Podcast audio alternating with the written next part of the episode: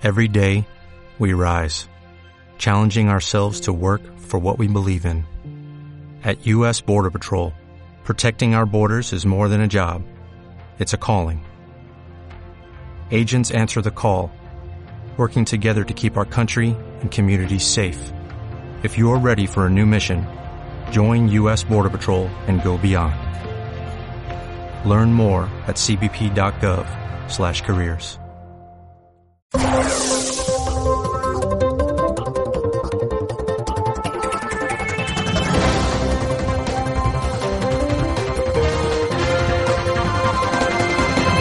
Y ya estamos en tiempo de análisis con nuestro primero de la mañana, nuestro politólogo de cabecera, Francisco Gómez. Don Francisco, buenos días, ¿qué tal? Hola, buenos días. Eh, ¿Qué tal? ¿Cómo estás? Muy bien. De, aquí estamos de resaca electoral. Lógicamente, por fin hemos terminado ya con este capítulo. ya era hora, ya era hora, ya era hora. Sí, sí, porque al final se ha extendido demasiado, ha sido unas, unas, una campaña electoral muy arisca, muy, muy complicada para algunos partidos. En algunos momentos se ha rozado la violencia física y, y desde luego que es un, una forma de estar eh, especialmente estresados, eh, tanto la sociedad catalana como el resto del país, pendiente, pendiente de este asunto, ¿no?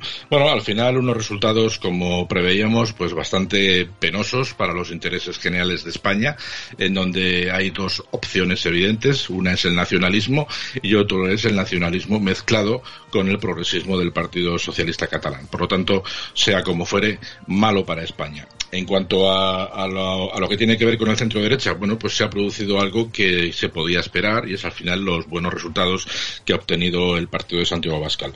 Bueno, pues se ha producido finalmente el sorpaso eh, sobre el Partido Popular de Pablo Casado y eso ha provocado efectivamente que los principales medios de comunicación, que ya sabemos que son pro gobierno, pues están francamente contentos por el asunto. Sin embargo, hay que tener la cabeza fría y ser conscientes de que el PP mmm, jugaba en Cataluña, que no es precisamente uno de sus feudos pues más, más importantes, ¿no? Por tanto, bueno, pues habrá que ver, eh, sin más, pues la reacción dentro del Partido Popular, pero sobre todo en la que tendremos que estar muy pendientes es de la reacción en Ciudadanos y sobre todo aquí en Madrid, donde habrá que ver qué medidas toma Inés Arrimadas o una supuesta, no sé si llegaremos al extremo de que se plantee ya ha convocado, eh, ya ha convocado para esta tarde una, bueno, ha convocado a todos los líderes del partido, imagino que alguna sí. conclusión saldrá de ahí.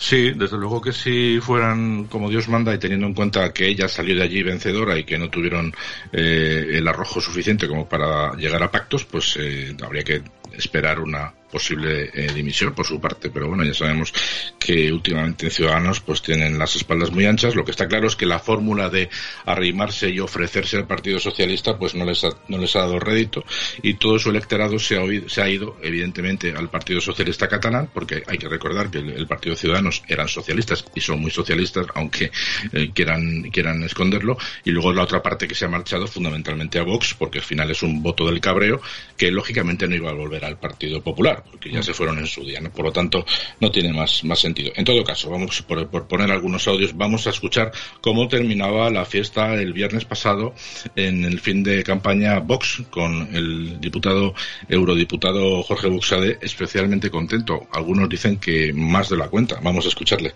Hay que votar a. Por los barrios seguros hay que votar a hay que votar a Vox. lo han sacado.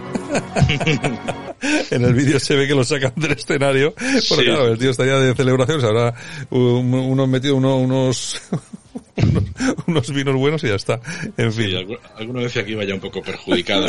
En, en, todo caso, hay que decir que, que, el cierre de campaña de Vox ha sido muy criticado, yo el primero, porque ver, se produjo una aglomeración de gente excesiva, por lo cual, pues, eh, es criticable tanto como cuando vimos las mismas aglomeraciones o más por parte del bando de Esquerra Republicana, ¿no? O sea que al final los extremos se juntan en este sentido, en cuanto a la irresponsabilidad por parte del partido organizando o por la mala organización poniendo en riesgo a sus propios a sus propios simpatizantes. Pero bueno, al final la responsabilidad individual de cada cual es la que tiene que prevalecer y bueno, pues los, los simpatizantes de Vox pues han preferido arriesgar eh, arriesgarse y contagiarse de, de, de COVID. Esperemos que, que bueno que tenga la menor repercusión posible.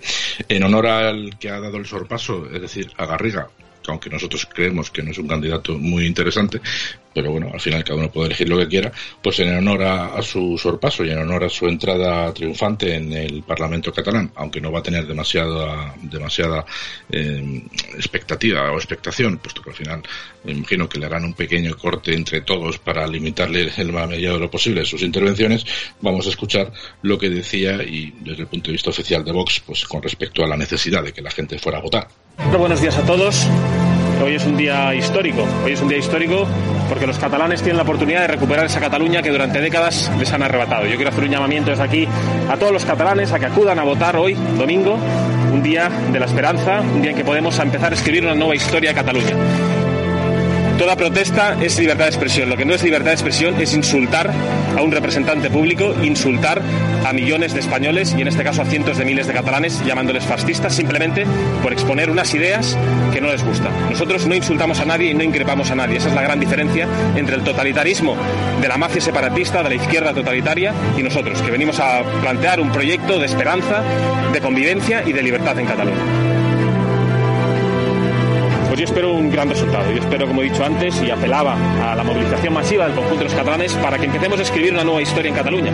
Esa historia que el separatismo y algunos partidos pretendían que aceptáramos, ¿eh? que teníamos que convivir bajo el yugo totalitario donde se nos pisoteaban derechos, donde se nos pisoteaban libertades y donde además aquellos que en teoría tenían que defender a los catalanes porque se arrogaban el constitucionalismo se ponían de lado o caían en la tibieza. Ahora eso ha pasado a la historia, viene una nueva era política, un nuevo partido político que con la contundencia, con la rigurosidad y con la coherencia va a dar voz a esa Cataluña silenciada y a esos catalanes que están abandonados. El mejor resultado para Vox será irrumpir en el Parlamento de Cataluña porque de una vez por todas se va a poder decir lo que décadas ningún partido ha hecho. Muchas gracias. Gracias Bueno, yo creo el, eh, no sé, el voto fíjate lo que te digo, que no creo que haya sido Garriga, no creo que Garriga sea un gran candidato que arrastre eh, votantes mm, y yo creo que los votos son de, gente muy cabreada, ¿eh? gente eh, que ve en Vox lo que no están diciendo otros partidos y yo creo que hayan sabido arrastrar una, una muy importante cantidad de votos, ¿eh, Francisco? Sí, es el voto del cabreo, evidentemente, y es el voto hacia una marca nacional.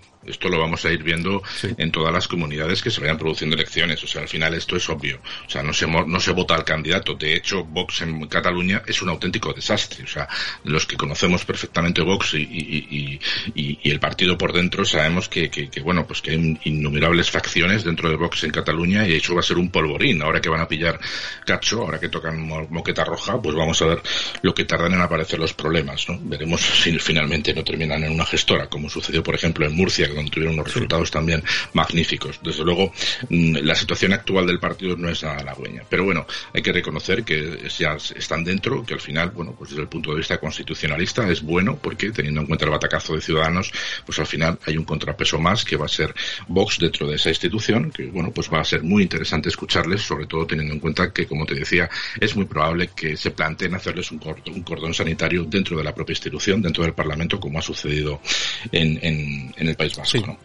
en, todo caso, eh, para, para continuar ya ir terminando, eh, la tarde no, no comenzaba especialmente bien eh, para, para, para Vox. De hecho, bueno, el diputado Juan Luis Stigman se reía, se reía del aspecto físico del candidato del Partido Popular y, criticaba fundamentalmente pues que se hubiera presentado con, con un pañuelo, en cual él decía que era un pañuelo un tocado palestino, ¿no? Y le criticaba por, por este hecho. O sea que fíjate, estamos hablando de unos de uno de los diputados más serios de, de Vox a nivel nacional y era el, el, representante del Partido Popular, Alejandro Fernández, el que le, pedía un, le pegaba un zasca monumental diciendo que no, que era una bufanda que le había regalado su señora eh, y que era mm, obra de un peligroso diseñador, diseñador yihadista, ¿no? El gallego mm, Roberto Berino. Eh, Roberto Berino. O sea, imagínate cómo estaba la cosa en Vox que no tenían nada claro y que este hombre, pues como te digo, que es un populista científico, pues eh, metiera este, este importante gazapo. O sea que la cosa estaba un poco tensa, pero bueno, al final las cosas han salido bastante bien para ellos,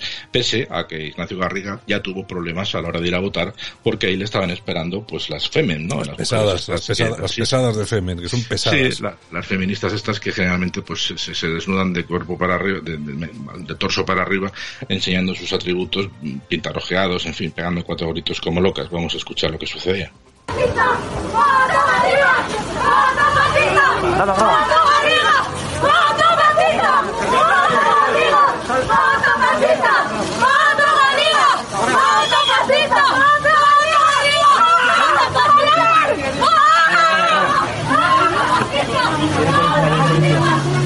Bueno, pues ahí estaban las chicas de Femen protestando, y yo no sé exactamente quién financia a estas, a estas mujeres, desde luego. En fin, no sé, me da igual. Bueno, en todo caso, Garría que se vaya acostumbrando porque va a ser lo que va recibiendo. ¿no? Sí, sí, sí, sí, sí, Es lo que va a esperar. Y por parte de la izquierda, ya terminamos. La izquierda, me refiero a Podemos, pues estaban especialmente cabreados este fin de semana porque en la mayoría de los telediarios, eh, cuando hablaban de las diferentes, eh, de los diferentes eh, partidos y, y, las sensaciones que iban teniendo cada uno en sus sedes y sus principales representantes, pues les ninguneaban. O sea, la mayoría de las cadenas no han hablado de Podemos este fin de semana, con lo cual estaban especialmente ofendidos. De hecho, subieron un tuit en el que decían que, que no, no han entendido, no, vamos, que han tenido que ver varias veces los telediarios para darse cuenta que efectivamente no se ha hablado de Podemos, lo cual es un, es un síntoma inequívoco de que desde los medios de comunicación cada vez se le quita más protagonismo al partido de Pablo Iglesias y mucho más después de la desastrosa semana que ha tenido la semana pasada cuando cuestionaba el valor de la democracia española, ¿no? Al final, bueno, pues los resultados que han obtenido eh, los comunes de, Pablo Iglesias, pues eh, hay que decir que son no tienen demasiada trascendencia, están como locos de que finalmente el gobierno sea entre Esquerra y el Partido Socialista para intentar sumarse como tercera fuerza. Ya veremos si se produce esta carambola, igual hasta se prescinde de ellos si no fueran necesarios, o sea que al final todo queda ahí. Pero bueno, al final hay que destacar que efectivamente pues estaban bastante cabreados. Igual que en el Partido Socialista Catalán, pues eh, pasaba más o menos lo mismo, porque esperaban, aunque tenían unos buenísimos resultados, pues esperaban eh, pues algo más y, y, al final pues van a estar dependientes de que Esquerra quiera o no quiera eh, cumplir ese pacto que firmó con el resto de nacionalistas para firmar, o sea, para llevar a cabo esa, esa firma en la que hacían un, un cordón sanitario del PSOE eh, indicando que no querían gobernar con ellos. Ya veremos en qué queda, ¿no? En todo caso, se ven unas imágenes en las que Salvador ya aparece con un, con un, con un traje, con un, un abrigo un, de medio cuerpo, que le sobraban dos tallas, se ve que al hombre no le llega la camisa al cuello, simplemente en pensar que como no salga como presidente, pues va a quedar en una situación bastante insignificante teniendo en sí. cuenta que sería Esquerra quien, quien tendría, la Esquerra sería la que tendría eh, toda la importancia en Cataluña y sobre todo eso se trasladaría a nivel a niveles general en las, en, aquí en Madrid en, en, el, en el Congreso donde sería francamente pues eh, muy poco relevante la figura de Salvadorilla. Ya veremos finalmente porque hay que esperar unos días a que se pongan de acuerdo para ver qué qué, qué, dos opciones se pueden barajar. Como te decía, el nacionalismo puro y duro o el, el, progresismo, incluyendo Esquerra y el Partido Socialista. En ambos casos, como te decía, muy triste, muy lamentable y penoso para, para España y para Cataluña, que me temo que va a seguir desangrándose durante unos cuantos años más eh, a todos los niveles. En cuanto al radicalismo que se vive allí, a nivel económico, a nivel de PIB y, por supuesto, a nivel empresarial, porque al final no, cam no cambia nada. Bueno, pues nada, pues Francisco, pues bueno, nos vamos. Venga, mañana seguimos analizando un poquito estas cosillas si quieres quédate, que vamos a ir ahora a, un, a una tertulia, ¿de acuerdo? Estupendo, pues ahora nos vemos.